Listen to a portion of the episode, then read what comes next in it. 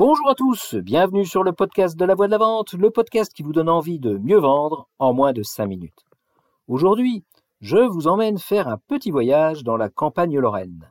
Je tourne avec un vendeur de produits pour l'agriculture avec lequel je dois passer une journée pour vanter les vertus d'un nouveau produit développé par mon entreprise pour les vaches laitières. Ce jour-là, nous visitons une bonne dizaine de fermes et 8 fois sur 10, la même scène se produit. Après les discussions d'usage sur la pluie et le beau temps, et dans le cas d'un agriculteur, ça dure toujours un peu plus longtemps qu'avec un citadin, je fais mon pitch sur mon produit pour essayer de décrocher un essai, et quand j'ai fini de raconter ma belle histoire sur ma potion magique, le vendeur prend la parole, s'adresse à l'agriculteur et lui pose la question qu'il pense être du moment dans sa logique de technicien. Au fait, pour les de maïs, vous voulez qu'on en parle quand? Les semences de maïs? Bah, pas besoin, c'est fait. Et là, les huit fois sur dix, je vois poindre une expression de surprise sur le visage du vendeur.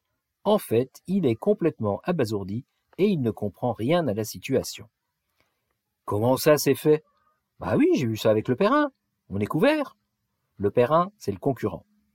Mais enfin, les résultats des tests de la Chambre d'agriculture, ils sortent que la semaine prochaine. Bah ouais, peut-être, mais le Perrin, il m'a dit ce qu'il fallait acheter. Il sait, lui.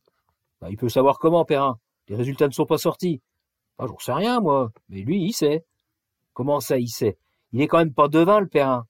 Non, il n'est pas devin, le Perrin. Je l'ai jamais vu avec une boule de cristal et le café, il le boit, il regarde pas l'avenir dans le mar. Eh, rassure-toi, hein, il est pas con, Perrin. Hein. Mais lui, au moins, il m'emmerde pas à me raconter des trucs où j'y comprends rien. Comment ça, des trucs où vous y comprenez rien? Enfin, pourtant c'est clair. Et le voilà parti à expliquer pendant dix minutes pourquoi les résultats de la Chambre d'agriculture c'est important de les attendre avant d'acheter les semences de maïs. Posture de sachant chiant qui donne une leçon à son client en le prenant pour un imbécile. Alors bien sûr, techniquement, le gars il a raison, mais commercialement, waouh, il est complètement à côté de la plaque, le pauvre. Il y a vraiment du boulot. Donc quasiment à chaque fois, un dialogue de sourds s'établit qui mène nulle part.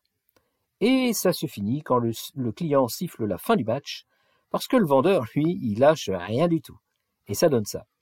En attendant le Perrin, tu peux dire ce que tu veux sur lui, mais moi, je n'ai jamais été déçu avec lui. Alors, je l'écoute. Et puis, on va quand même pas se fâcher. Faut bien que tout le monde vive, non? Je te prends déjà pas mal de trucs à toi. Tu peux pas tout avoir non plus.